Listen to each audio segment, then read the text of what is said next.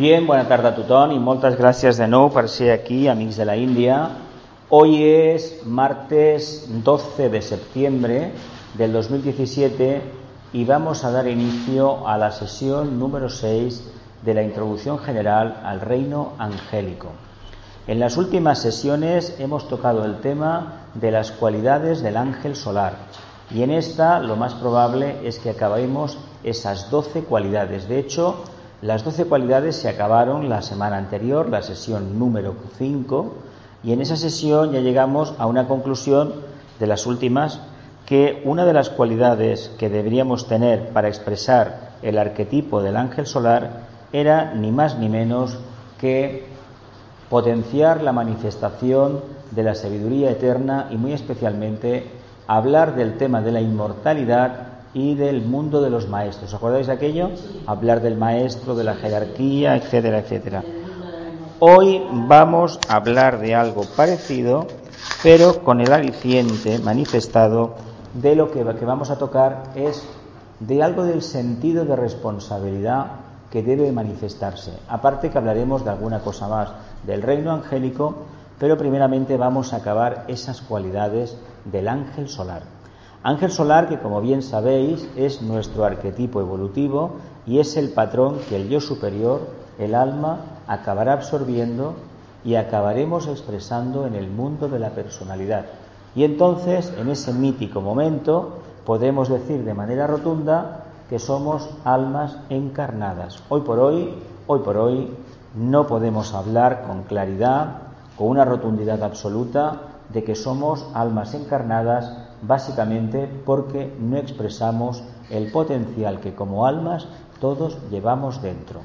Es muy bonito hablar de que somos hijos de Dios, de que somos el ángel solar, incluso de que somos mónadas, de que tenemos conciencia divina o incluso algunos muy exaltados afirman categóricamente de que somos ni más ni menos que dioses. Pero hay que decir una cosa, somos dioses en potencia, somos dioses inmanifestados, somos dioses desterrados.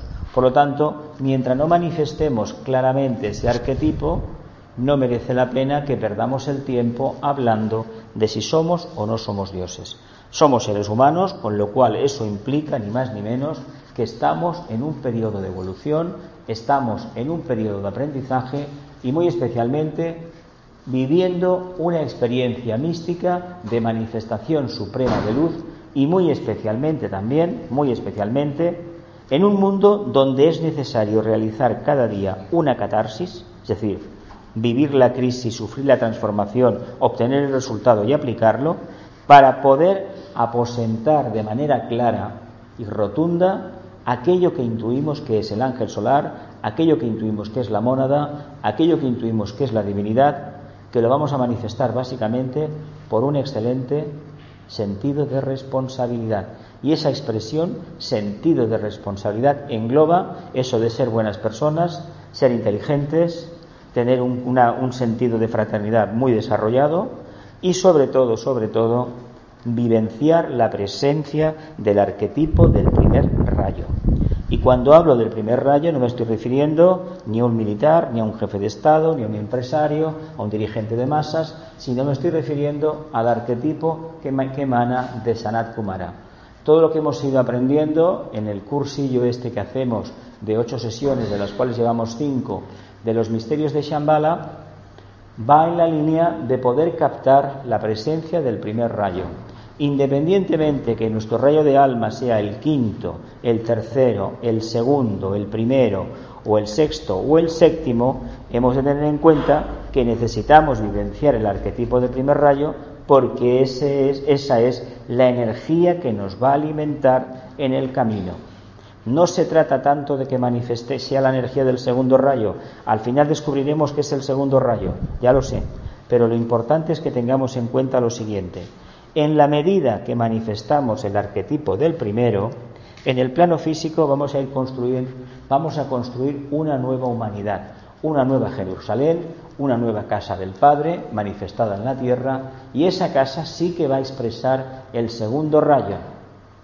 Pero evidentemente hemos tenido la energía evolutiva del Padre Y nosotros, manifestando la voluntad del Padre, hemos dado a luz al Hijo, a una nueva humanidad. Hoy por hoy se dice que cuando estemos ya a finales de la era de Acuario, va prácticamente entrando en la era de Capricornio, se empezará a vislumbrar algo, algo, algo de lo que anhelamos.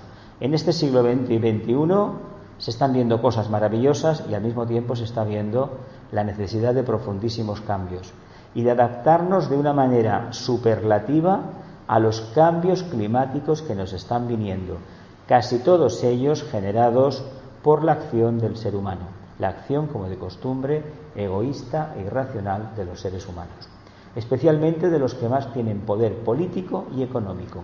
Y si no, preguntaos por qué el país que más sufre los grandes vendavales, las grandes tormentas, los huracanes, es el país que niega el cambio climático y encima no quiere hacer políticas tendentes a la reducción de gases efecto invernadero, ¿verdad? Conocemos el caso, no hay que citar el nombre. Continúo para adelante. 12 cualidades, martes 12 de septiembre. Esto es un recopilatorio de las enseñanzas de Torcon Saray de que como os dije en las anteriores sesiones, cuando hemos tocado las cualidades del ángel solar, os recomiendo que leáis un libro que debe tener unas 500 páginas o por ahí, que se denomina El discipulado, su desafío esencial. Él es una mente muy racional, tiene mucho de séptimo rayo, lo divide todo en grupos, siete cualidades, siete principios, siete características, cinco estos, siete así, diez el otro, y eso va muy bien para aquellos estudiantes que quieren de una manera rápida tener una idea aproximada de lo que es la filosofía esotérica. Sin embargo, yo os digo una cosa, eso está bien, eso está bien para trabajar en grupo tal vez, pero no se nos ocurra memorizar, memorizar las doce cualidades estas. ¿Por qué? Porque no vamos a conseguir expresar ninguna. O vivimos acorde al llamado interior y lo manifestamos con una vida orientada a la luz con todo su significado profundo, o, por el contrario, ya nos podemos olvidar del tema del ángel solar. Nos quedamos aquí en la semana pasada, el día 5, sección, sesión quinta, hablábamos de esto. Dice, a medida que la meditación avanza y los vehículos se integran y alinean con los planos superiores, la conciencia grupal aumenta y se ahonda el sentido de la unidad. ¿Qué nos está diciendo de forma clara el tibetano? En este caso lo pone Torcón, pero estas frases, esto viene de, es filosofía del tibetano prácticamente. Si no practicamos la meditación, no utilizamos el quinto rayo, si no investigamos, no nos podemos alejar de la creencia. Y lo que está claro es que aquel que conoce es el que construye, el que cree no construye nada, solamente espejismos, ilusiones y vanidades mayas. Por lo tanto, hay que investigar. Y el quinto rayo está manifestándose claramente con esa técnica que se llama focalización de conciencia, concentración, meditación y, como bien dijimos el domingo aquí, dijo alguno de los, de los participantes, técnicas de meditación hay muchísimas, claro que hay muchísimas. Estamos trabajando el Raja Yoga y muy especialmente la parte esotérica, la meditación esotérica esa que se alinea a la personalidad, se alinea uno como servicio con la jerarquía planetaria, se trabaja un pensamiento simiente y después se precipita la energía y se hace una invocación de servicio y se finaliza con la gran invocación bendiciendo a toda la humanidad. Prácticamente este es el tipo de meditación que debemos desarrollar, teniendo en cuenta que el pensamiento simiente va a ser el agente dinamizador de la conciencia, el revulsivo de la personalidad y el que va a propiciar la auténtica revelación. No por quedarme todo el día sentado en cruzado de brazos, om, om, om, voy a revelar nada. He de trabajar la mente, que para eso la tengo. Ahora, la voy a trabajar para manifestar el alma, reflexionando sobre una nota clave, no para negar la validez de la, de la mente. Eso es otro camino. De la conciencia grupal aumenta y se ahonda el sentido de la unidad. Una de las características, evidentemente, que expresa el carácter integrador único del ángel solar es este sentido de unidad. Y este sentido de unidad, yo os he dicho antes que era ni más ni menos el sentido de responsabilidad. Hoy en día por responsabilidad se entiende aquella persona que bueno que va por la calle, que una persona ayuda mejor a cruzar a una persona el metro, por la, la acera, etcétera, etcétera. O en una escalera, esas personas amables que le cogían el bolso a la señora, le la, la compra, se la llevaban a la puerta, etcétera, etcétera. Eso es una parte del verdadero sentido de responsabilidad. El auténtico sentido es manifestar el alma en cualquier circunstancia de la vida. Por lo tanto, ese sentido de responsabilidad, ¿con qué otro nombre se conoce? Servicio. Eso es servicio. No hay que hacer nada especial, hay que ser continuamente. ¿Continúo? Comprende, uno comprende que es responsable ante el plan y la jerarquía. La vida es una sola, ni mediante un solo acto uno quiere ser una barrera, un impedimento para el progreso del desarrollo de los hermanos y del plan. Y uno deberá entender las necesidades de los demás y tratar de satisfacerlas inteligentemente. La palabra plan se presenta siempre en el mundo de la espiritualidad y es muy importante que hablemos de esto porque quien va a construir el plan van a ser los ángeles, los devas, pero nosotros vamos a pensar, vamos a delinear y vamos a diseñar qué es lo que queremos que construyan los devas. ¿Qué es el plan en el fondo? Si hemos hablado de sentido de unidad y de conciencia grupal, el plan evidentemente tiene que ir por esa línea manifestar el sentido de responsabilidad que tiene el propio logos planetario. Claro, no lo conocemos, pero sabemos que en momentos exaltados nuestros podemos acercarnos a un punto de evolución, a un punto de síntesis que sí que nos gustaría ver plasmado en el plano físico. Pues eso forma parte del plan. ¿Cómo lo podemos describir? Como nos venga en gana, pero básicamente debemos recordar que responde al primero al segundo y al tercer aspecto de la divinidad. A partir de ahí podremos elucubrar todo lo que queramos, todo lo que deseemos, todo lo que anhelemos, pero estará sujeto al primero, al segundo y al tercero, no a los subrayos, no a los atributos, sino a los tres aspectos del Creador. Porque a fin de cuentas, los atributos, ¿para qué han venido? Para que los humanos entendamos la diversidad, ¿verdad que sí? Pues si tenemos determinado nivel de conciencia y entendemos el plan, se trata de ir a la síntesis. Y evidentemente cuando manifestemos, comprendamos el sentido, por ejemplo, de adaptabilidad, esa cualidad por excelencia del tercer rayo, entenderemos también al cuarto, al quinto, al sexto y al séptimo. Claro, nosotros nuestra conciencia está focalizada en el plano físico y necesitamos entender ese arquetipo de Brahma, de la mente divina, para poder entender cómo podemos manifestar el primer aspecto, pero coloreado todo con la energía del segundo aspecto. Porque si no, el primer aspecto por sí solo es incendiario, destructivo por naturaleza.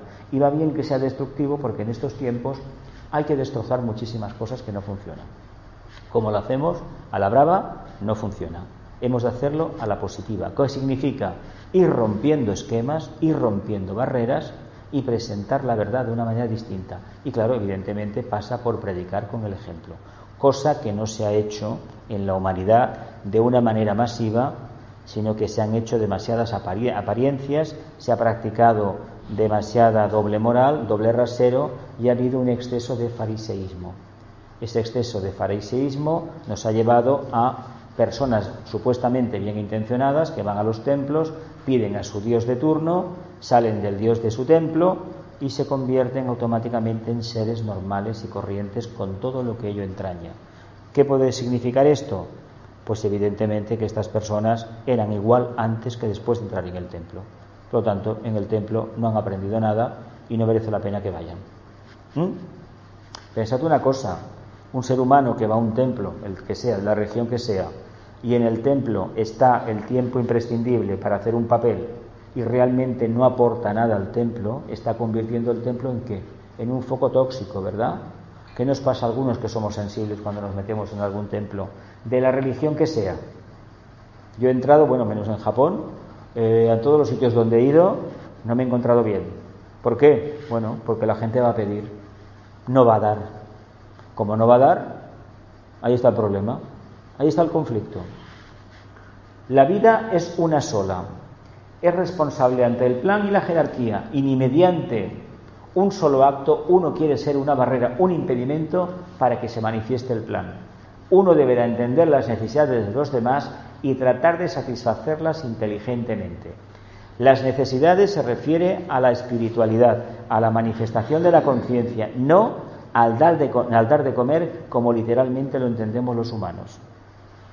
¿Os acordáis de aquella frase de Lao Tzu, creo que era? Si, si das de un pez a un hombre, le quitas el hambre de un día. Si le enseñas a pescar, le solucionas la papeleta, ¿verdad que sí? Dar de comer sin que la persona que recibe la comida haga algo a favor del grupo no es el mejor método para desarrollar la conciencia. Sí que es verdad que hay un momento de la vida que uno ya no puede trabajar o ya no tiene trabajo, pero ha trabajado antes y se le sigue dando. Pero esa persona ha aportado algo a la vida al, grupo.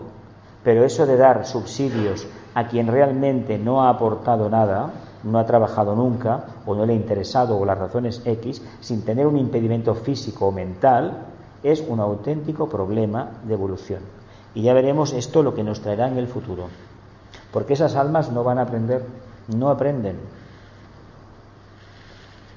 No olvidemos que el trabajo en grupo, en equipo, y el mundo del trabajo ayudan a socializar el ser humano, ayudan a desarrollar la autoidentidad humana, aunque nos parezca una tontería, funciona. No es lo mismo un ser que no tiene contacto con los demás, sino con, que otro que está trabajando en un sitio que no le gustará, por ejemplo, lo que trabaja o lo que el trabajo que hace o el dinero que le pagan. Pero el estar relacionado con los demás le está obligando a crecer, a adaptarse. ¿Sigo? Se nos dice que un sentido de responsabilidad es la primera indicación que el hombre, de que el hombre despertó en la conciencia de su alma. La pregunta indiscreta que os puedo formular, ¿cómo vamos de sentido de responsabilidad? ¿Tenemos un absoluto sentido de responsabilidad? ¿Nos importa bien poco lo que suceda? ¿Pasamos de todo? ¿Nos creemos que somos muy espirituales porque no hablamos de política, ni de economía, ni de fútbol y solamente estamos embobados en lo nuestro? o nuestra conciencia plenamente absorbida en una idea de silencio, de meditación, de servicio, que desgraciadamente hay que decir que no es capaz de traspasar la barrera de nuestra aura. Lo digo porque si en la Tierra somos 7.000 millones de seres humanos, hay un porcentaje de conciencias atlantes, conciencias que se manifiestan, encaminan hacia la devoción y que expresan su línea de menor resistencia en el campo de la devoción, que prácticamente por el número podrían haber dejado un, halo de energía suficientemente poderoso para transmutar los egregores que en la actualidad están acobardando e impidiendo que la humanidad se encuentre en un estado más evolucionado. De hecho, lo que sabemos es que la gente, lo que hablaba antes, la gente que hemos seguido religiones vidas tras vidas, somos los causantes del actual caos. Me diréis, no puede ser. No puede ser porque seguimos a Dios, no perdona. No seguimos a Dios, seguimos a mi Dios, al Dios personal de cada uno. No seguimos a ese absoluto que no tiene nombre. En el momento que le hemos puesto a, no, a Dios un nombre, hemos ido en contra precisamente de su manifestación. Manifestación, por otro lado, que no se puede producir en el plano físico. Se tiene que producir en el interior de nuestra conciencia. ¿Veis lo sublime que es el contacto con el ángel solar? ¿Creéis posible un contacto con los devas, con los ángeles, de curación, de construcción, del equilibrio, si antes no tenemos un sentido de responsabilidad plenamente manifestado? ¿Creéis que será factible eso? ¿Qué decís? ¿Decís que no? Yo les digo exactamente lo mismo. Y cuando van, a medida que pasan los años, me voy dando cuenta, por lo que veo, no por lo que me cuentan, por lo que veo, porque cada uno va avanzando, evidentemente, poco, pero va avanzando. Y se da cuenta que no es el camino facilón el que te lleva precisamente a la casa del Padre. Ese te lleva a la satisfacción personal, te lleva a la alegría de esta encarnación y a los problemas de la siguiente. Por lo tanto, como esa experiencia, seguramente que ya somos conscientes de una manera ahí definitiva de que en vidas pasadas hemos cometido errores parecidos, de abocarnos hacia el no yo, en un momento determinado tomamos una decisión. a partir de ahora esto no me vuelve a suceder. Y esa decisión ha hecho que pongamos el sentido de responsabilidad como la primera cualidad a manifestar. La primera y la última, ¿eh? Porque el sentido de responsabilidad implica tener luz, amor y voluntad al bien. Lo que pasa es que tenemos una mente finita y cuantos más calificativos y más rimbombantes sean, más nos creemos que es el amor. Por ejemplo, yo recuerdo en un grupo, un fin de semana, el amor absoluto, el amor universal, El amor, ¿qué más? Los nombres que tiene. Bueno, que siempre ponemos adjetivos. Y se estuvieron hablando todo el tiempo de eso. Y curiosamente, cuando no se aceptaba una opinión, no demostraban tener amor. Por lo tanto, ¿de qué estamos hablando? A ver, ¿de qué estamos hablando? De la idea que tengo yo del amor, no del absoluto amor. Y esto lo vimos en Córdoba, no, en, en Valencia. Tanto, tanto, tanto, tanto, que si era universal, que si era incondicional, que si era absoluto, que si era fraternal. Pero ¿por qué le ponemos adjetivos? ¿Sabéis por qué? Porque no creemos en esa energía. Por eso necesitamos darle calificativos rimbombantes. ¿Por qué los maestros no nos gustan como eran y les pintamos de colorines y empezamos a decir que eran ascendidos, etcétera, etcétera? ¿Por qué?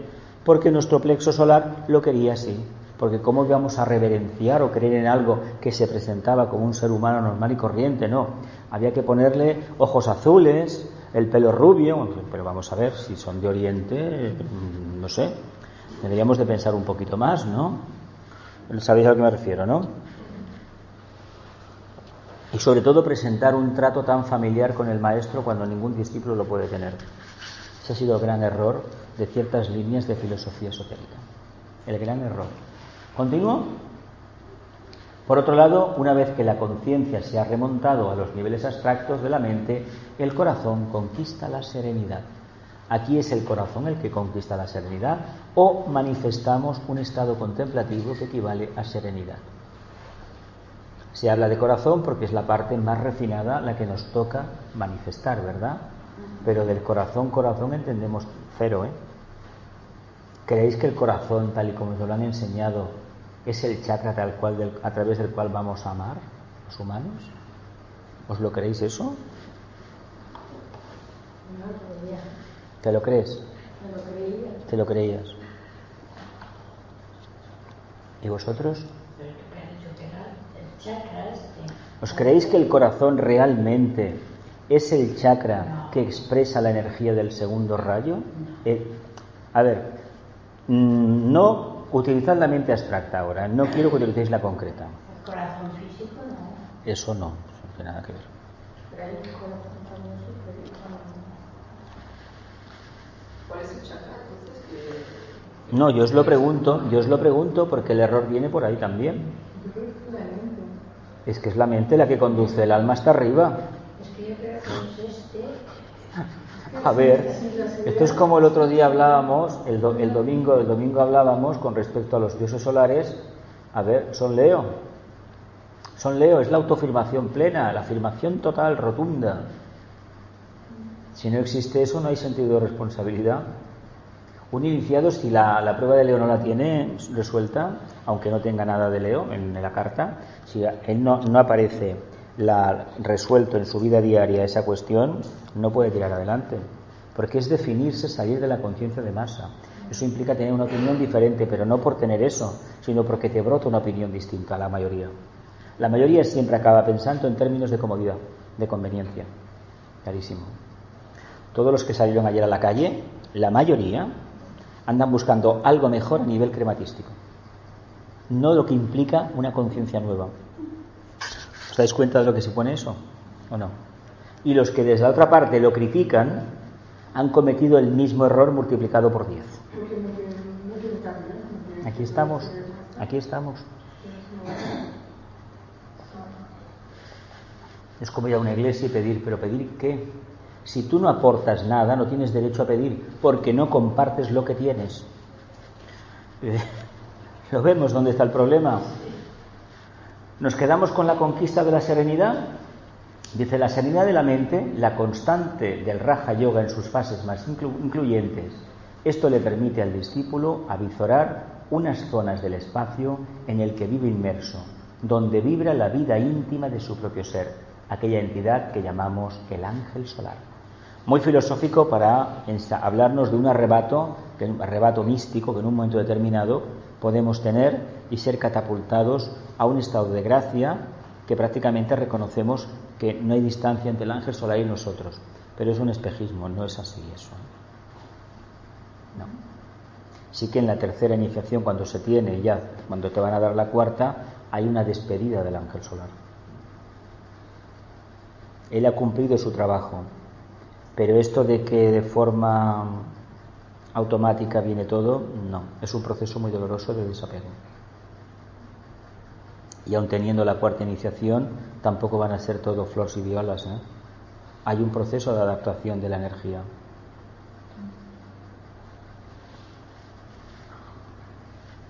Donde vibra la vida íntima de su propio ser, el cuerpo causal, ¿no? ¿Sí? ¿Sí? Entonces, ¿qué implica? ¿Qué implica potenciar el vehículo causal e intentar manifestar plenamente la esencia del ángel solar por imitación? ¿Qué implica? Destruir el cuerpo causal. Por tanto, el ángel solar, ¿qué hace? Se retira, ¿no? ¿Y de quién dependemos? De la mónada, de lo que somos en realidad, del átomo búdico permanente. ¿Qué pasa? Que el único que lo describe de forma técnica es tibetano. Vicente hace mucha, mucha filosofía alrededor, un lenguaje muy metafórico, muy hermoso, muy místico, pero es para atraer aquellas conciencias emocionales. Pero claro, no les podía enseñar por la vía mental, porque no, no lo iban a coger, porque está encarnando mucha conciencia atlante en estos tiempos, y para ellos ha sido dado este mensaje, que vale también para los mentales. ¿eh? Lo que pasa es que los mentales pueden ver dónde está la trampa, porque hay una pequeña trampa. La pequeña trampa es decir que esto no hay que hacer nada. A Krishnamurti sabéis que se le criticó por decir que bueno, no había que hacer nada. Pero claro, el nivel que tenía él no lo tenemos los demás. Entonces, una persona que no puede controlar sus emociones, ¿qué le decimos? ¿Que no hay que hacer nada para vivir la luz? Pero a ver, si son plenamente emocionales y no mantienen la mente centrada, ¿cómo le vas a enseñar esto? No te prestan atención. Porque hay gente que se cansa viendo estas cosas enseguida, duele la cabeza, porque hay una fricción con el vehículo emocional. Son emocionales perfectamente. Entonces, esa vibración, esa fricción, acaba afectando a los nadis y la cabeza acaba, ¿qué le pasa a la cabeza? La trama etérica está interconectada los nadis con los nervios del sistema nervioso. Esas corrientes eléctricas acaban provocando un dolor de cabeza. ¿Qué nos pasaba de pequeños en la escuela cuando no queríamos aprender una cosa? Un dolor de cabeza, ¿verdad? Para aprenderte los ríos de España, el cuerpo humano, las capitales de Europa, ¿sí o no? Y a los que tuvimos que hacer latín, por ejemplo, ¿qué? Pues lo mismo, o con los verbos regulares franceses, del francés, la misma historia. La misma historia. Cuando una cosa no gusta, hay una fricción dentro. Por lo tanto, somatizamos que un problema. Me duele la cabeza. La cabeza es una expresión muy natural que indica ni más ni menos que el vehículo mental no está construido. Es como, por ejemplo, la lectura.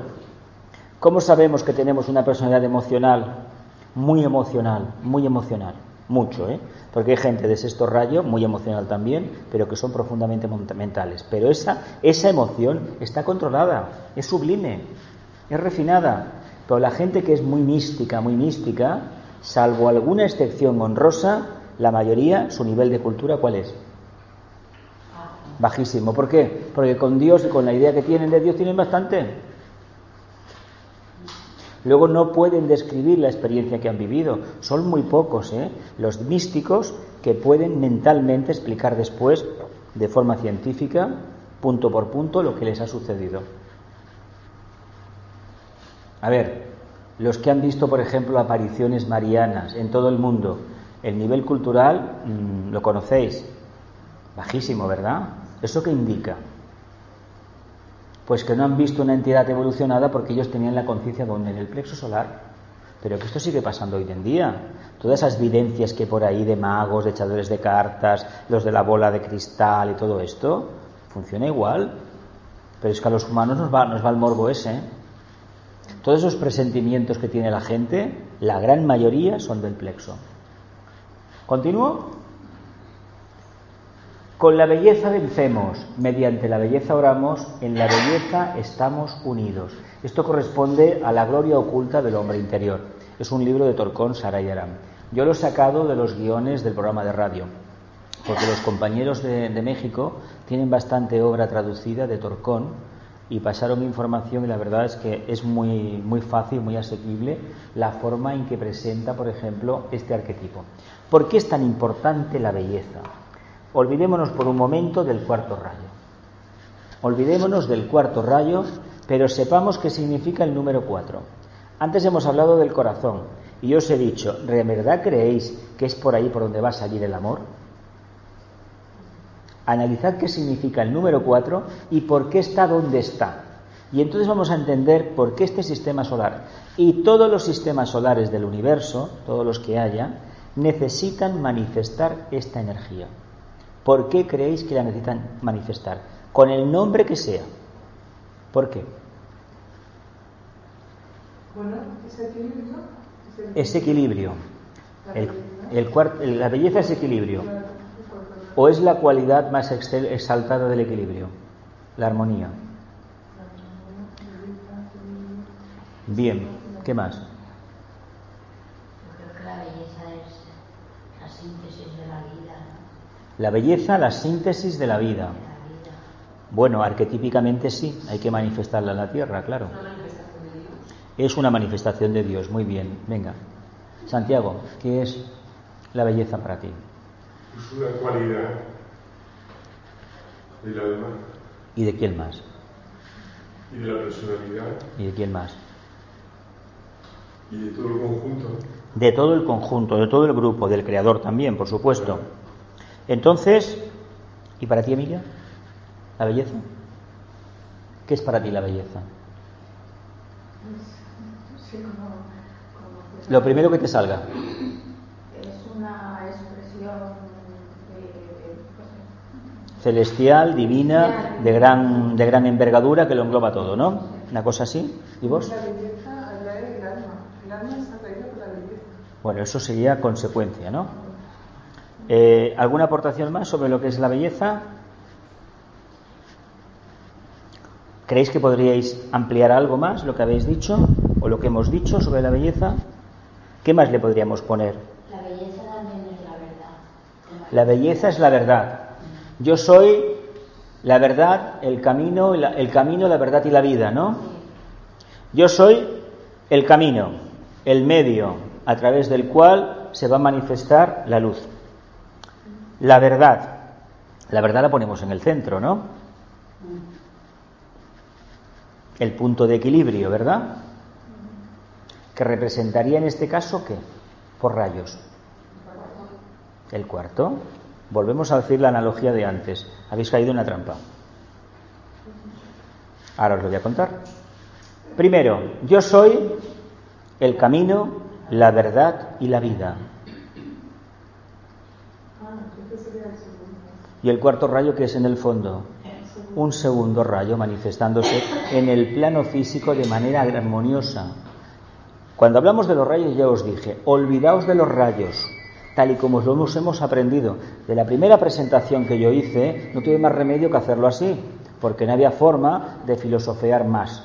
Pero cuando se dio la oportunidad, cuando acabé en un sitio y en otro y empezamos aquí, ya me quité el, el cliché y empecé a hablar de otra manera de los rayos. ¿Por qué? Porque estamos hablando de cualidades divinas. Si queremos analizar qué es el cuarto, el quinto, el sexto y el séptimo, o el primero, el segundo y el tercero de manera científica, debemos disponer de una conciencia de quinto rayo. No todo el mundo tiene una mente de quinto rayo, ¿eh? No todo el mundo la tiene, ¿eh? No todo el mundo la tiene. No todo el mundo en el campo de la espiritualidad sigue la, la línea esotérica por la puerta grande.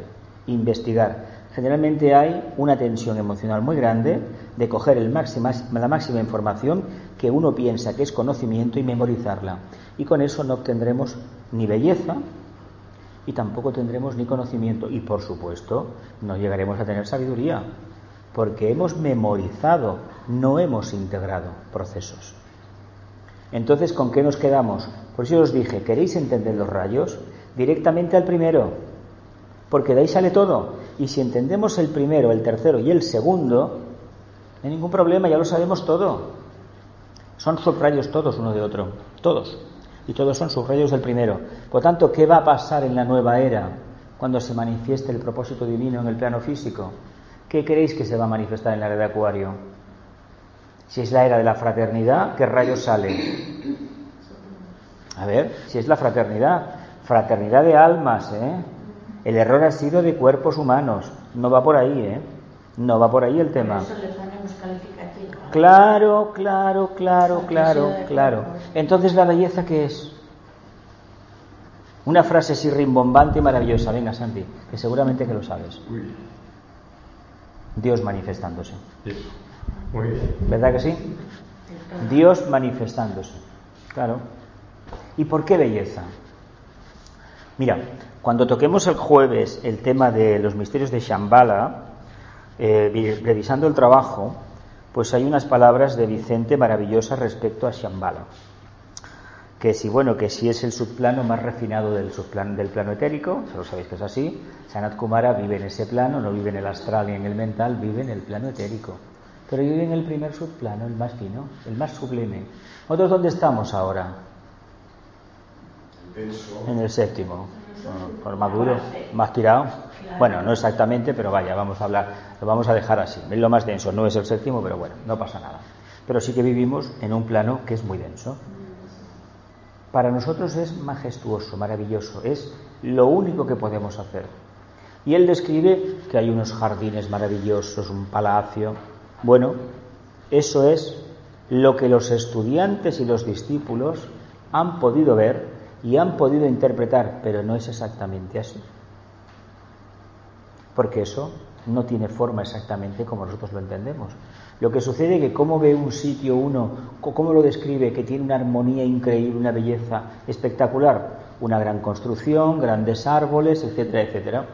Y es muy probable que hayáis tenido alguna visión de que vais caminando por algún parque como estos que hay en Europa, donde están estos palacios famosos de los Habsburgo o de los Borbones o de la, o de la casa esta de Saboya en Italia, y podáis ver unos parques preciosos, unas florestas que en algunos casos tienen 20 o 30 kilómetros cuadrados, que ya es gana la finca, y allí donde paseaban, tenían sus templetes, supuestamente para descansar, lo vamos a dejar ahí, y dices, caramba, esta gente, esta gente, los del Renacimiento, que habían sido primeramente los romanos los que lo captaron y los griegos y los babilonios, captaron una idea y la manifestaron en el plano físico.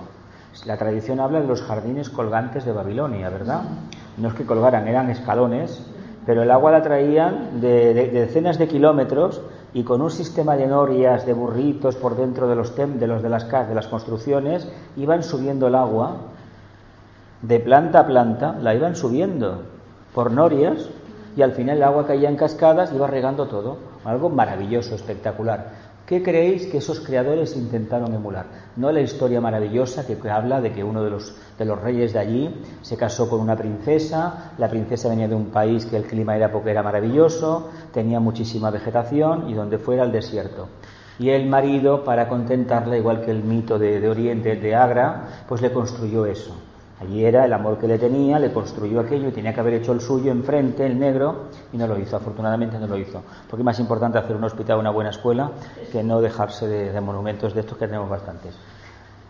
Cuando uno hace una gran construcción en el plano físico y pone a la naturaleza como agente regulador y hace una construcción armoniosa y encima los frescos del techo aparecen los querubines, los angelitos, ¿qué creéis que está emulando? Pues esto. Al Creador. Porque por lo que se sabe desde la más remota antigüedad, los palacios, los palacios, pues lo que hemos visto en Egipto por las ruinas, se demuestra cómo era esta gente, seguramente nosotros encarnados, y el concepto que tenían de la belleza extrema. ¿Cómo traslado yo la belleza que intuyo del Creador, la meto en un templo, hago por ejemplo un templo de Karnak, si hemos estado en Egipto, aquello se le llama el bosque petrificado, son montones de columnas, lástima que las pinturas apenas quedan, de hecho cuando se, se empieza a desenterrar estaba todo tapado, pero las pinturas lo que ha quedado es una preciosidad. Falta los techos, los artesonados, las puertas, se pueden ver los goznes, por ejemplo, pero imaginaos lo que tuvo que ser aquello, la belleza que había ahí. ¿Y con qué finalidad? Emular la obra del Creador. Por tanto, cuando se hace un parque, el Parque del Retiro es uno de los más claros de que hay en España. Hay otros, pero sobre todo el del Retiro.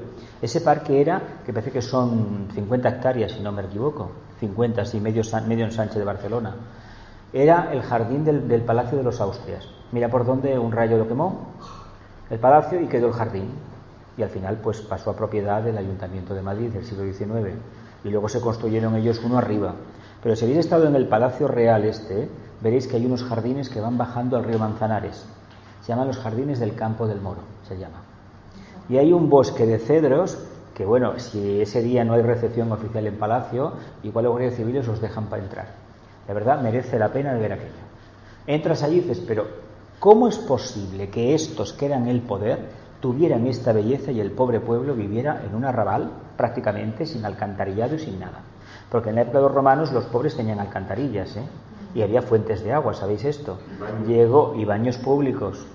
Llegaron los cristianos y lo primero que cerraron fueron los baños. Qué casualidad, los baños. Que la gente caía en las tentaciones. Preferían vivir con la mugre y enfermedades de todo tipo y sarna antes de, de reconocer que la higiene era divina. Claro, era, era, era, era un, un, un, sitio donde se hacía, bueno, a ver, se conspiraba. De hecho, yo lo que pude ver en Turquía era, por ejemplo, en, la, en las saunas en los pueblos, los jamanes, allí iban, yo en los días no lo comentaba, entramos en varias, los hombres en un lado, solamente en una era mixta, y allí iban a contar su vida, es decir, a contarse lo que pasaba en el pueblo.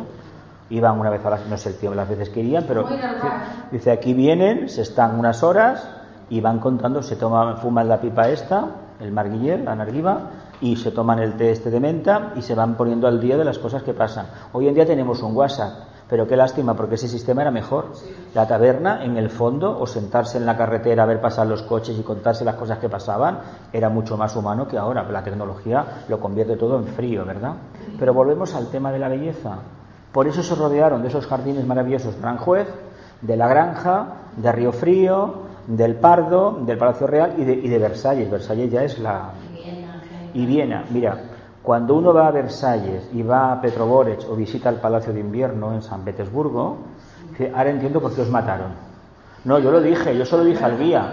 A la guía se lo dije. Digo, mira, dice, uy, si mucha gente me ha dicho lo mismo. Digo, pero ¿cómo no te lo van a decir? Tú es normal que se pueda vivir una, una habitación, el techo de placas de oro, la Catalina la Grande de Rusia. Pero si estás invocando la parte oscura del pueblo, a ver, o los grandes monasterios de España, a ver, ¿por qué los quemaban en la, Edad Media? Si tenemos una hambruna, había que pagarles el diezmo, los, los, los labriegos, a a la pues era un, el, el abate era un señor feudal pero, hola, ¿cómo te voy a pagar si no tengo para comer y tú vives en la abundancia? Pues ya verás, tú tampoco vas a tener. Cuando una persona está desesperada, ya sabéis, no tiene nada que perder. Y es muy, muy peligroso la situación. Quiero decir que esa situación no tiene belleza. Pero esta física, nosotros los humanos, como no podemos vivenciar todavía la belleza interna y manifestarla en nuestro comportamiento, por mucho que entendemos, mientras no emanemos una corriente vibratoria a nuestro alrededor una esfera que vaya irradiando, no podremos decir que hemos comprendido la belleza. ¿En qué me baso para ello? En que los conflictos que hay en el mundo hoy en día indican que hay falta de belleza, hay falta de armonía. Nos hemos quedado con los cuadros de Velázquez, de Goya, el otro día que se hablaba los pintores de la luz, los impresionistas, Renoir, maravilloso. De hecho, incluso las estatuas de Rodin, lo que hay en París, el museo, a ver, te tiene que gustar lo inacabado, ¿no? Por ejemplo. Y la estatua de esta del hombre del pensador, dices, para ahí, eh, no sé. Pero hay que captar que eso está ligado a la tradición clásica griega. Y cuando uno se lo mira bien y le han dicho esto y empieza a para ahí, pues me parece que también se parece al hombre del Vitruvio esto. Y se parece al hombre del Vitruvio. O cuando uno ve la victoria de Samotracia a la entrada del Louvre, que no tiene cabeza, que está esculpido el mármol de una manera maravillosa las alas, uno se lo mira bien, dices, caramba, si está vivo. ¿Habéis estado en el Louvre? La entrada es precioso, aquella entrada es preciosa. Y ver la victoria de Samotracia, los franceses se la trajo Napoleón. Vete a saber lo que hubiera pasado si no se hubiera, traído, se hubiera llevado Napoleón. ¿eh? Napoleón se le puede acusar de muchas cosas, pero si hoy tenemos guardados en los museos, sobre todo del, del British, la, y, los de París y los, que hay en, Berlín, en la parte de, la época del Kaiser, si hay estas obras de, de esa zona, es debido a decisiones políticas que hoy no nos gustan, pero que en aquel momento en aquel momento, a pesar de ser desastrosas, como se ha visto después, sirvieron para preservar esa parte del arte. Las cariátides, si se hubieran dejado en el Partenón, ¿dónde estarían ahora? Destrozadas. ¿Qué nos pasó en España hasta que llegó la Segunda República? ¿Sabéis lo que sucedió? Aquí se vendían monasterios enteros y castillos. Lo sabéis esto, ¿no? Muchísimos pueblos, sí, sí, en Estados Unidos hay un montón. Bueno, se vendió de todo. Aquí se vendió de todo. Porque el pueblo, el problema del pueblo era lo siguiente. Habían encarnado en un sitio que había un castillo maravilloso. Pero ¿quién era el Señor? No, hace 200 años. Cuando la gente no tiene cultura, no accede a la educación, no valora lo que tiene. Como tampoco se viajaba, no se podía comparar. Y siempre creemos que los demás o lo tienen todo lo bueno o todo lo malo. Estas son las historias de siempre. ¿Qué pasa? Cuando no existe esa visión integradora, acabas rechazando aquello y lo acabas vendiendo como bueno, como pasó con los ingleses y ciertos países de África que por cuatro espejitos o cuatro baratijas, pero bueno, que también lo hemos hecho nosotros. Pero eso indica falta de educación, falta de conciencia, en definitiva, falta de belleza.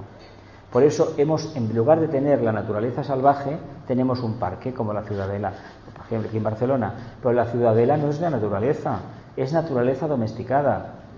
¿Veis el error que hemos cometido? Aquí en el biotopo donde vivimos nosotros, en Collserola, hay un tipo de vegetación. No se puede intervenir y poner, por ejemplo, cedros o eucaliptos porque no son de aquí. Mm, ¿Entendemos la historia? Si lo hacemos, ¿qué pasa? Estamos construyendo una naturaleza igual que un parque. En un parque puede haber eucaliptos, claro que los puede haber, pero fuera del parque no, porque el eucalipto no es propio de este biotopo, es de Australia. Y eso que es un árbol de primer rayo que tiene una energía increíble. ¿Os habéis abrazado algún eucalipto? ¿Algún cedro? Tienen un primer rayo increíble. Al lado de mi casa hay uno. ¿Hay un que está lleno de hormigas. ¿Está lleno de hormigas? No, pero aún sin abrazarte, cuando pasas por ahí se nota.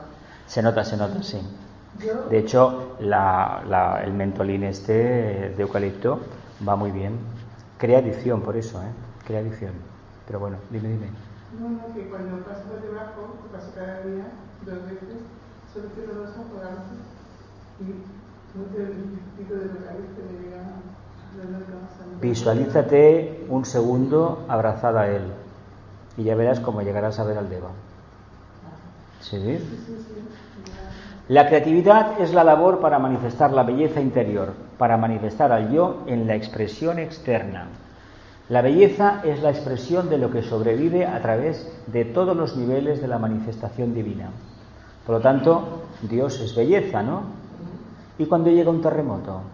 ¿No os parece maravilloso ver como cuando hubo el último de que pasó en, en el 82, 84 en, en Los Ángeles, ¿os acordáis que se cayeron aquellas autopistas? Hubo 200 y pico mu- muertos y ver cómo aquello tan sólido se movía. O esas imágenes que hay del de San Francisco que se movía como vamos, con una, una comba, siendo un puente de hierro. Claro, estaba tan bien construido que no se cayó. Si hubiera sido un puente rígido, se hubiera destrozado. O por ejemplo, uno de los últimos de Chile, que se abrió una zanja tan ancha como esta sala, de cientos de kilómetros, y dices, "Maravi- qué maravilla. ¿No os parece eso hermoso? Pregunto, pregunto, ¿no os parece hermosa la fuerza del, del Creador? Es que la fuerza de la naturaleza es brutal. Es la fuerza del Creador, es la fuerza del Creador. Y su canon de evolución es la belleza. ¿Lo hace para qué? Para manifestar belleza. ¿Cuándo la manifestará? Veremos a ver. Cuando inicie, el logo sale de su etapa de la tercera ronda, entra en un periodo de declive, de silencio interior. Se prepara para la cuarta ronda. ¿Qué creéis que hace? Le cambia, cambia la piel de la serpiente, ¿no? Una serie de terremotos en todo el planeta durante el tiempo que sea y le creó que un mundo nuevo.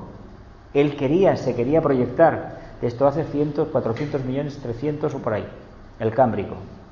Pues estamos en una etapa que tal vez, tal vez, en las próximas décadas veamos grandes cambios físicos. Yo soy de los que creen que sí, incluso que igual atisbemos un poco la glaciación que vendrá. No lo sé, igual me equivoco. Pero sí que es cierto que si hay grandes sequías, lo que se está haciendo es una cosa. Se está invocando qué? El fuego por un lado y lluvias torrenciales. Lluvias torrenciales. Y cuando viene una lluvia torrencial, ¿qué sucede? Que arrasa todo. Limpia todo. A ver, ve lo que hemos visto, por ejemplo, en esa zona de La Habana, yo estuve hace años, y ver todo eso, donde está el monumento aquel, y ver todo aquello con un metro y medio de agua de mar entrada adentro, es decir, por la diferencia de presiones, el mar se metió. Pero es que verlo en Florida es increíble. ¿Os acordáis hace unos años en Nueva York que también entró?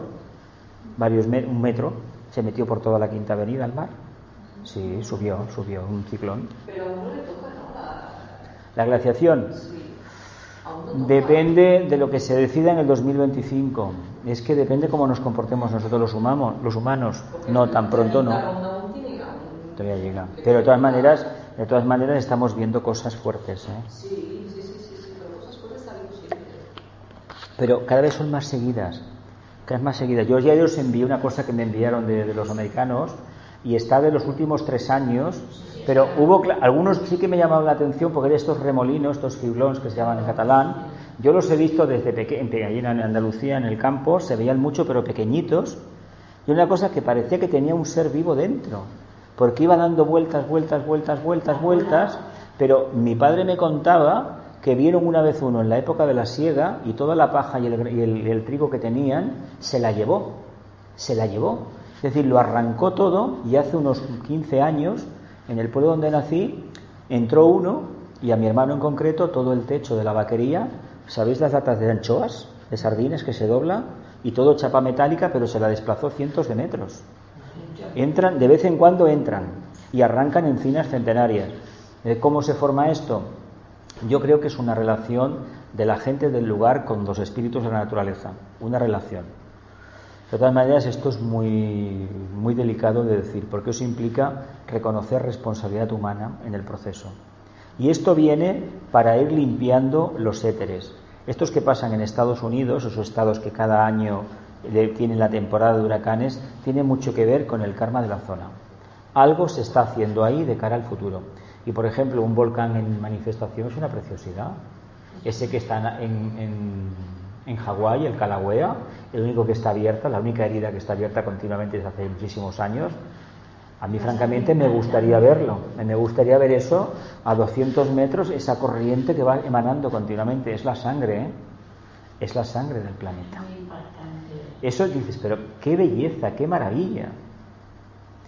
Entonces, ¿la belleza qué es? ¿Lo que nos gusta o todo lo que se manifiesta? Todo. Todo, ¿verdad? o estas montañas que se han caído últimamente por aquí, esto que el otro día en Italia, esta corriente de fango en Suiza, ¿qué nos indica todo eso? Pero es fuerza también todo esto, aparte de no sé, Sí, es una fuerza ciega, pero tiene un propósito determinado. ¿eh? Nosotros le llamamos fuerza ciega, pero tiene un propósito determinado. Decirnos, cuidado, tú te crees muy poderoso, pero aquí hay algo que tú no controlas. Y es cierto, no controlamos. No, controlamos nada, nada, nada, nada. ¿Os acordáis hace unos veintitantos años aquí en Jaca el camping de las nieves? Que éramos cerca de 90 personas, se pusieron a edificar en el lecho del río, redujeron el cauce del río, bueno, como aquí en el Maresma, una riera que tenía 80 metros le ponemos 15. Si caen 200 litros por metro cuadrado, el agua hace lo que tiene que hacer. Lo que siempre ha hecho, lo que siempre ha hecho. Lo que sucede es que los humanos nos creemos muy listos y cuando nos creemos listos le damos la espalda al canon de la belleza que implica ni más ni menos estar continuamente atentos y vivir de forma equilibrada, armónica. Si no vivimos de forma armónica, ¿cómo creéis que vamos a manifestar belleza? Eso sería el canon del artista, que no tiene por qué tocar la guitarra ni pintar cuadros. Lo que tiene que hacer es vivir de manera armónica. ¿Cómo? Mirando hacia arriba al Padre los pies en la madre y el corazón abierto. ¿Por qué? Porque la diferencia de voltajes le abre el corazón. ¿Me explico lo que me explico bien? ¿Sí? ¿Por qué es tan importante saber dónde pisamos? El planeta, la madre, nosotros sin el planeta, sin la madre, no vivimos, ¿eh? De mirar al sol no vamos a vivir, porque el aire no nos lo va a fabricar él. Ese prana no lo podemos captar, si no es estando como aquí, ¿verdad? ¿Y eso qué nos implica, Mar? Reconocer que pues reconocer que venimos aquí para poder comprender. Que la armonía, la armonía solamente vive en el conflicto. La dualidad de ser Dios y estar el Padre y la Madre y yo conectando las dos energías y expresando la belleza, estoy reconociendo que vivo en un conflicto ¿No reconocéis vosotros a nivel personal en un conflicto también? Alma, personalidad. Sobre todo cuando uno reconoce que actúa como personalidad y no como alma. Uno se da cuenta, he vuelto a equivocarme. ¿Veis lo difícil que va a ser manifestar belleza a nivel general, a nivel grupal, a nivel humanidad? No se trata de que tengamos grandes museos, porque esa belleza no es real, es ficticia. Y nos habla de una belleza captada por almas del pasado. Eh, ¿Me entendéis lo que os digo? Y además voy a decir una cosa que igual me, me lo vais a discutir seguramente. ¿Creéis que un museo es lo que hay que hacer hoy en día? ¿Merece la pena tener un museo diciéndonos cómo éramos en el pasado? Hay dudas, ¿no? Yo, creo que también es importante saber de dónde veni- venimos y el, no sé, todo, todo lo que se... Curiosamente, no, no, sí, te voy a decir una cosa. Lo ideal sería tener una idea clara de quién soy, de dónde vengo y hacia dónde me encamino. Y sobre todo la cuarta pregunta, ¿para qué? ¿Para qué? ¿Para qué? Pero eso implica conocerse, seguir el mandato délfico. A nosotros se nos obliga a estar en el día a día presentes. Si estuviéramos presentes en el día a día, sabríamos cuál es nuestro pasado. Porque el hecho de focalizar la energía aquí nos puede obligar a la larga a pensar con claridad y nitidez y verlo como hemos sido en vidas pasadas. Porque en esta estamos plenamente atentos. El día que nos despistemos, nos vamos a confundir que fuimos a lo mejor Alejandro Magno, si es que fuimos Alejandro Magno, u otra cosa parecida. Porque esto ahora no nos gusta. Y eso es un error. Por eso está previsto que se nos quite la memoria. La memoria la vamos a perder. Unos por la mala alimentación, otros por la mejor por las ondas electromagnéticas, otros porque nunca tuvieron capacidad mental y otros tal vez por propia decisión personal. Pero se dice que aquel que está atento a lo que le pasa en el día a día, al momento, no tiene problemas de memoria. Lo que sucede que cuando llega la tarde, a las 5 o las 6, no tiene por qué estar vivenciando internamente lo que hizo por la mañana. Pongo un ejemplo bastante, bastante de calle, ¿no? Nos quedamos con el tema de la belleza. ¿Por qué es tan importante esto de la belleza? Porque el ángel solar expresa ese arquetipo y los humanos le podemos llamar segundo rayo, le podemos llamar alma o le podemos llamar, ¿cómo más? ¿Cómo más? El hijo de la mente, el regidor interno, el administrador, ¿qué más le podemos llamar? Pero en el fondo, ¿qué es eso? El canon de la belleza, el arquetipo de belleza, que curiosamente su otra cara se llama como conflicto. ¿O no? ¿No? ¿No? Bueno, la creatividad o la expresión de la belleza es en siete niveles, el físico, el emocional, el mental, el intuitivo, el átmico, el monádico y el divino. Le he puesto al físico el primero, pero tendría que ser el séptimo. Lo que pasa es que nosotros vivimos en el físico y para nosotros nos parece que es lo máximo. Pero el más refinado es el ádico, el divino. Entonces, el divino es cuando la monada ya se vuelve a El divino, el divino, el divino es el plano donde vive Sanat Kumara. Es lo más refinado del plano físico cósmico. A partir de ahí, es decir, si llegamos a este plano y al su séptimo subplano, a lo más refinado, ya estamos entrando en el plano astral cósmico. Nosotros, eso todavía, como mucho, como mucho, como mucho, podríamos llegar aquí, a lo intuitivo. Momentos puntuales, ¡pum! Voilà, je le trouvé. Pero lo otro, el átmico, el monádico y el divino, están muy bien, pero nos hablan de qué? De un desafío continuo. Es mejor que nos reconozcamos aquí o aquí o aquí y sepamos conscientemente dónde estamos que perder el tiempo pensando que un día llegaremos a ser divinos. Si hoy no manifestamos esa divinidad en el porcentaje que sea, va a tardar mucho en que lleguemos a manifestarlo plenamente. Eh, ¿Sigo? ¿Lo cogemos? ¿Sí? El deseo de manifestar la belleza no es solamente humano. Es el deseo de todos los reinos y de todas las formas vivas. El átomo, la célula, el cristal, las semillas de todo género de flores, árboles y vegetales, los animales, pájaros y entes, entes sobrehumanos como nuestra vida planetaria, que es el logo solar, y nuestra vida solar o el logo solar. Y todo lo que está más allá de eso. A través de todas estas vidas corre el espíritu del deseo creador de manifestar la belleza. Cada reino, en cada nivel, aspira progresivamente a la belleza y a la manifestación de una belleza interior mayor. ¿De qué estamos hablando entonces?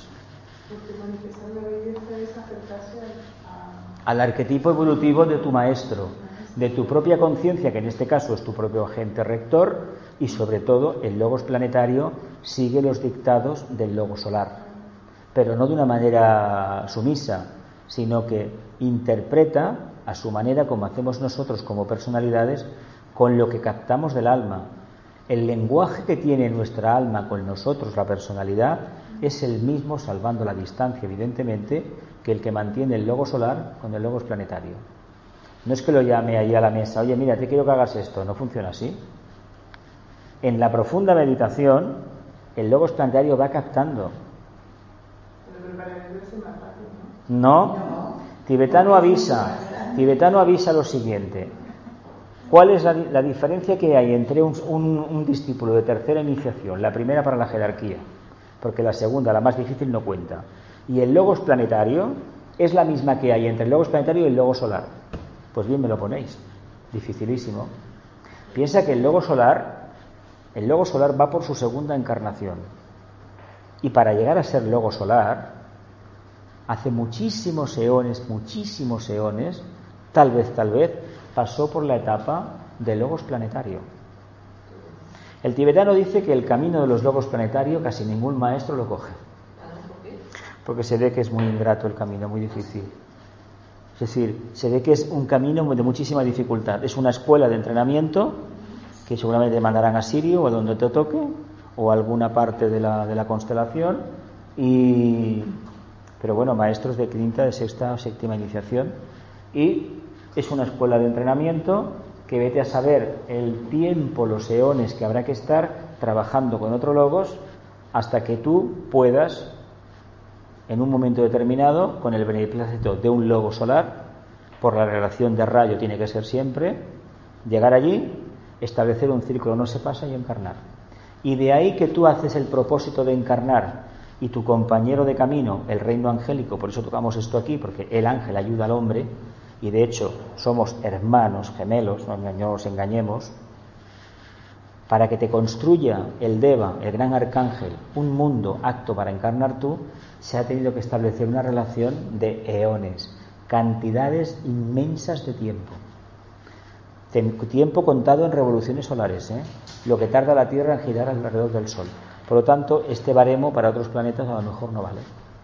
Es otra cosa. Vemos por dónde va el arquetipo de la, de la belleza. Vemos como todo tien- tiende a qué. Si la belleza, habéis dicho antes una palabra que aparentemente era contradictoria, pero que es verdadera, es la síntesis, la belleza. La belleza es la síntesis. Ahora bien, si la aplicamos al plano físico, lo que nos estamos dando cuenta que por la influencia del séptimo rayo, el canon de belleza, y aparte que no hay almas de segundo de cuarto rayo, porque el cuarto rayo se retiró y hasta el 2025 puede que por ahora ya estén encarnando almas. Hay que saber si ahora no están encarnando almas de cuarto rayo, porque total faltan cuatro años, como aquel que dice, ¿no? Falta muy poco. Tampoco hay que, hay que contemplar el 2025 como en ese momento damos la... No, más o menos. Entonces, yo creo que a partir del año 2000, 2010, yo eh, le doy mucha importancia al tema que pasó el- en el 2000, 2001, ¿no? Fue en Nueva York, los atentados.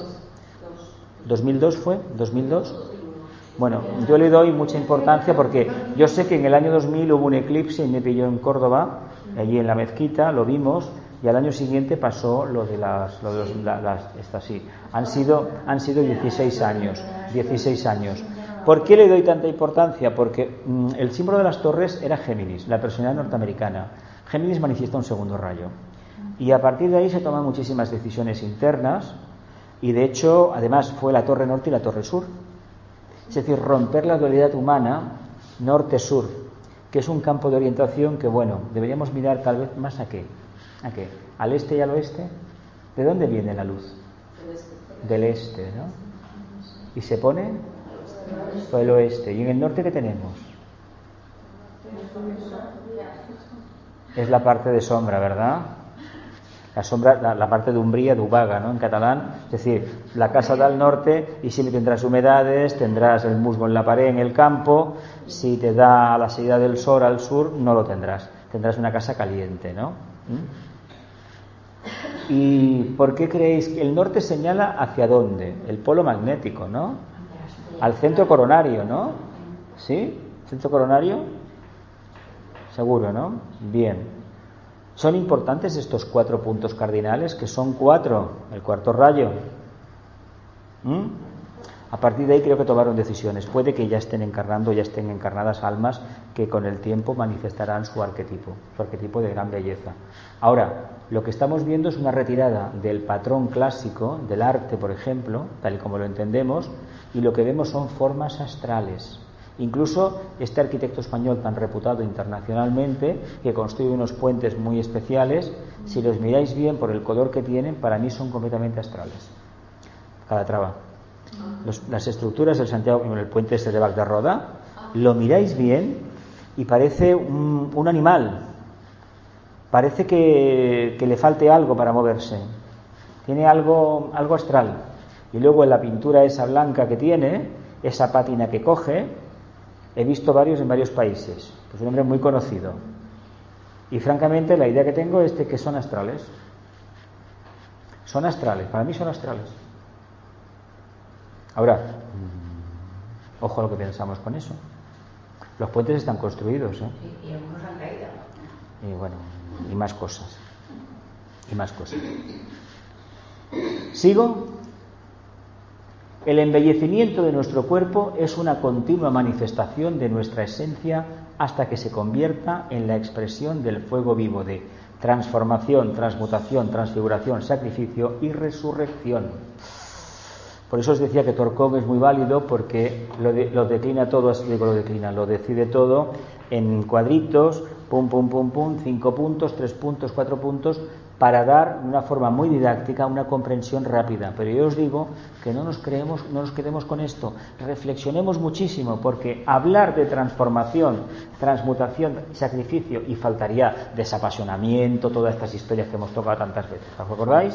Transmutación, todo aquello, aquello que hablamos, eso da para muchos años de estudio, porque en realidad hasta que no lleguemos a la tercera iniciación y la manifestemos plenamente ya viviendo de la antacarana, esotéricamente entendido, todo esto es libro de cabecera. Porque por mucho que nosotros hablemos de la, de la belleza, estamos en un mundo donde lo que se acentúa a nivel de conciencia humana encarnado no es la belleza, es la fealdad. A ver, cuando os gustan las obras públicas, ¿Os parece válido el destrozo que se ha hecho en España para montar el AVE? Si vais viajando por, bueno, no cogemos el tren, montañas desmontadas. ¿Por qué? Porque con la tierra que sacaban hacían los taludes y las plataformas para los puentes. No sería más práctico un túnel, no, porque encarece la obra, pero sería más armónico con el, el paisaje. El paisaje no se queja.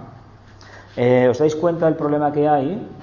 Claro, uno ve las obras de otros países y lo ve aquí, encima nuestro país no es de lluvias constantes, claro, la vegetación no crece y ves unas cicatrices en las autovías que hay y en las carreteras y en los túneles y todo, dices, pero, o el aeropuerto del Prat, por ejemplo, te vas a Alemania, a Frankfurt, hay vegetación por todas las partes, entre las pistas hay plantas, es para verlo precioso, llegas aquí, todo cemento, sobre todo cuando da la vuelta para aterrizar, ves una mancha de cemento increíble. En Barajas exactamente lo mismo. Pero bueno, pero ¿no lo pueden hacer de otra manera? ¿Os dais cuenta cómo eso da mucho en el carácter del país? ¿Mm? ¿De qué hablaría esta ausencia de vegetación? Esta aparente forma ausencia de emociones. Porque la vegetación es el mundo emocional. De un mundo mental de verdad, petrificado en todo caso, ¿no? petrificado en todo caso, ¿no? ¿Os lo parece o no? Transformarse, transmutarse, transfigurarse, sacrificarse y resucitar. Sacrificarse es aplicar la voluntad, hacer sagrado todo lo que se hace. ¿eh? Y cuando se hace eso, uno vive en el mundo de la belleza. ¿Conocéis a alguien que realmente manifieste belleza acorde a la enseñanza esta de Torcón? ¿Lo conocéis? ¿Eh? ¿Alguien habrá? Sí, claro, alguien habrá. Cuando él lo tocó, seguramente que él percibió algo de su maestro, algo le explicó su maestro, estuvo con los monjes del Líbano, hombre, tenía un bagaje increíble. Y dices, vale, de acuerdo, sí, sí, sí. Además, era músico, era meteorólogo, era científico, era compositor, bueno, era de todo. Era un humanista. La entrevista que le hicimos a su hija, un humanista del siglo XX. Y le gustó, a lo mejor le gustó. Sin embargo, no reconoció para nada que el padre le hubiera hablado nunca que era su sendero iniciático de, discípulo. Nunca se lo recordó. Me hace gracia la pregunta porque mi padre nunca habló de eso. Pero bueno, no importa. Además, el libro se llama La gloria, la gloria oculta del hombre interior. Si alguna vez lo recupero, me lo, me lo dan, se lo pediré, os lo mandaré, porque esos son PDFs. Yo tengo unos cuantos que me facilitaron, pero él escribió cientos de libros y de artículos, pero casi todo está en inglés. De hecho, casi todo, todo, todo, de este que compañero nuestro, Leo, murió y se encargaba de traducirlo. Y esto vive en Estados Unidos, ¿no? En Arizona, en Arizona, tiene una escuela. Eh, seguimos adelante y muchos son con conferencias que daba. ¿eh? Él tenía un grupo y hablaba, hablaba, hablaba, como le pasaba a la Bailey y a todos, y a la Blavatsky, y de ahí han sacado los libros después. Es que Krishnamurti hacía lo mismo, ¿eh? Krishnamurti no escribía nada, se ponía a hablar y aquí estoy. Le grababan, exactamente, le grababan. ¿Alguna pregunta sobre esto antes de, de- de continuar? Estamos en la 10, creo que queda muy poquito, ¿ah, no? Queda mucho. Bueno, un cinco minutos más. El embellecimiento es una de las fases del cuerpo físico en el proceso de adaptación a la esencia divina. Fases del cuerpo físico en el proceso de adaptación a la esencia divina. Bien, os voy a preguntar, ¿cuántas razas hay en la Tierra? ¿Cuántos tipos hay? ¿Cuántos fenotipos hay en la Tierra? Cinco. Cinco. Cinco Cinco. Bueno, cinco continentes, cinco. Vale, vale, vale. ¿Con cuál os quedáis? ¿Cuál os parece el más hermoso? El nuestro. El que tienes tú, el blanco, ¿verdad? Por supuesto, hombre, mira. Bien, hay que decirlo que lo has escogido para encarnar, evidentemente.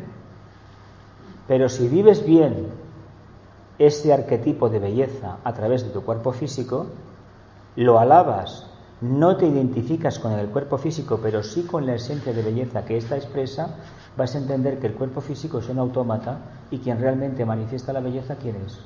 El alma.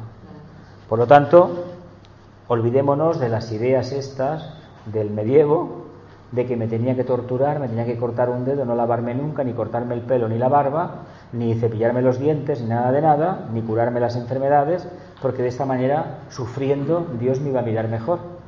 Una persona apestada o apestosa no la quiere nadie. Vamos a ser sinceros, ¿eh? Mira, te voy a contar una cosa.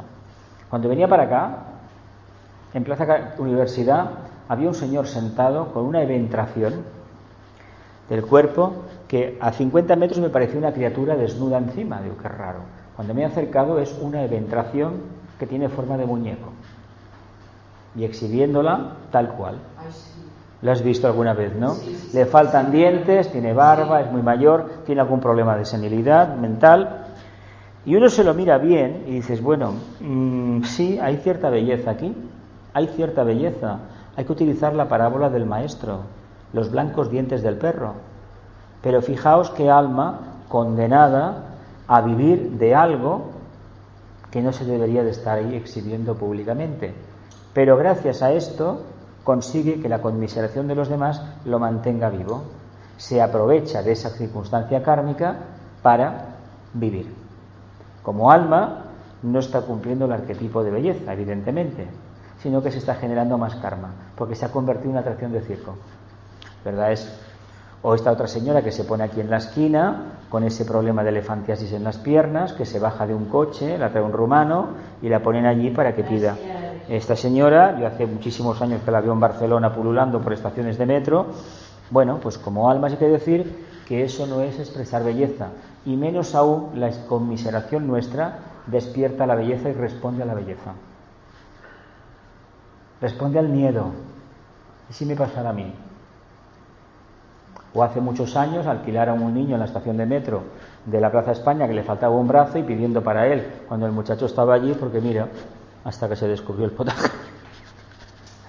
Mm, ¿Dónde está la belleza del cuerpo físico? En el alma. ¿Dónde está la belleza del cuerpo físico, Santi? En su forma. En su forma. ¿Dónde está la belleza del cuerpo físico, los demás? Los ojos, En los ojos, en la sonrisa, en la sonrisa, en las manos, en la armonía. en las manos. El cuerpo físico es hermoso, es divino, es perfecto.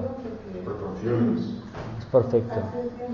Sí, levanta la voz. a mi trabajo venía un señor, igual que lo conoces, o lo conocía, está todo lleno de unas putas, como unos Fístulas. pústulas de esas, sí. sí. Mm, Eso había antes mucho, ¿eh? Había mucha gente así antes. Yo, yo pensaba, cuando lo veía pensaba, "Ay, Es como la psoriasis, antes había mucha de esta, mucha.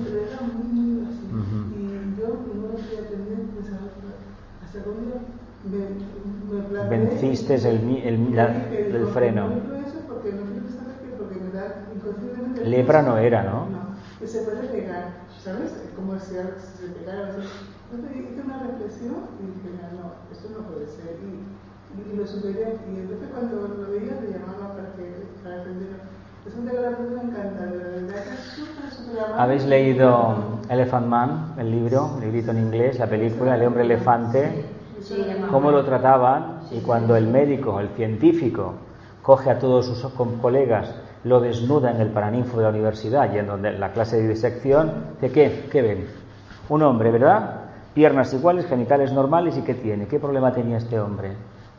La cabeza, ¿no era? ¿Mm? Y por eso vivía condenado aquí al ostracismo, hasta que una persona, un alma caritativa, una mujer, lo toma bien y bueno, se lo presenta a Verteca al rey o no sé qué historia, la novela. A ver, la belleza está en todas partes. Lo que pasa es que los humanos, ahora en estos tiempos del revival de Lemuria, vemos un cuerpo de una mujer equilibrado de un hombre, decimos, caramba, qué guapo, qué bonito. Ojo, es lo que hay dentro lo que vale, no lo que hay fuera. Porque lo que hemos conseguido es tener belleza física, pero no porque seamos más espirituales, porque somos más egoístas. A ver, está muy bien que te recomienden hacer deporte, yo lo entiendo, pero abocar tu conciencia al esfuerzo físico continuo, ¿no sería más interesante abocarla también hacia la parte interna? No hemos sido construidos para estar delante 14 horas delante de un ordenador sentados, ¿eh? sino para movernos. Y cuantos más nos movemos, más felices somos y sobre todo más belleza manifestamos. Los pueblos estos de África, los masáis, para buscar la comida 40 kilómetros, corriendo. Claro, los habéis visto, además desnudos como van, en algunas tribus los batusi, hasta hace no mucho iban completamente tal cual son. Que de hecho ya prohibían que la gente fuera a los turistas a hacerle fotos, porque a ver, eh, iban al morbo nada más. Pero veías gente de 2 metros 15 centímetros, ellos y ellas, oye, con sus aderezos, bueno, es un nivel de conciencia. El nuestro es cero cuando vamos allí o a Bali, ¿os acordáis de Bali las imágenes de aquellas chicas que se bañaban desnudas en la cascada por la tarde? ¿Os acordáis de aquello? Y la gente iba a hacerles fotos. Ellos piensan que una foto es como robarte el alma, ¿lo sabes eso, no? ¿Sabéis eso? ¿Por qué iban los occidentales a hacer fotos? Por pura obscenidad mental. Por lo tanto, no respondían al patrón de belleza, mientras que ellos sí que, obedecían. Esos que ven en un desnudo al demonio es porque lo llevan dentro. Esto, entonces, la belleza, el embellecimiento de, la- de las fases del cuerpo físico en el proceso de adaptación a la esencia divina. Manifestemos el alma y lo demás, lo demás, lo que sea, vendrá por simple añadidura. ¿Nos quedamos aquí ya? Sí, porque ya. Sí, menos, menos 100 ya. Dime, dime, dime. No, no, dime, ¿qué dime. El hombre elefante. El hombre elefante es un libro que, bueno, en la escuela de idiomas se, utilizaba porque era un reader, una, una, una síntesis, y era un libro muy sencillito en inglés, muy bien explicado, y bueno, que te permitía reflexionar. Y luego hay una película, creo que está en blanco y negro, El hombre elefante, la verdad es cruel, ¿eh? Aquello, pero de todas maneras digo una cosa, yo de pequeño tuve que ver en el pueblo, había un chico con síndrome de Down, la apedreaban, ¿eh? Y cuando vi la película Bienvenido Mr. Marshall, que ya tenía más años, me acordé del muchacho aquel del Andrés. Es la, la conciencia es así, no hay ningún problema. No se puede ni porque a ver qué habremos hecho nosotros en vidas pasadas. A saber, a saber. Entonces, entendemos la belleza en los vehículos de la personalidad, la intuitiva, cada vehículo lo que te dice, los, los tiene que manifestar belleza. Claro, se entiende que cuando se llega a nivel intuitivo la cosa es diferente. La mente abstracta, evidentemente que sí, la concreta no, ¿eh? La concreta pondera, mide, trabaja de manera egoísta para, me voy a arreglar la nariz, voy a hacer un adelgazamiento, unas infiltraciones aquí para que, me de- para que me disuelvan la grasa de esta zona y así quedo mejor. Eso no es manifestar el alma, eso es manifestar la mente concreta, el orgullo, la vanidad. ¿Paramos? ¿Sí? Que la luz, el amor y el poder restablezcan el plan de Dios en la tierra. Que así sea. Y cumplamos con nuestra parte. Que así sea. Bueno, pues el jueves hablaremos de los misterios de Shambhala.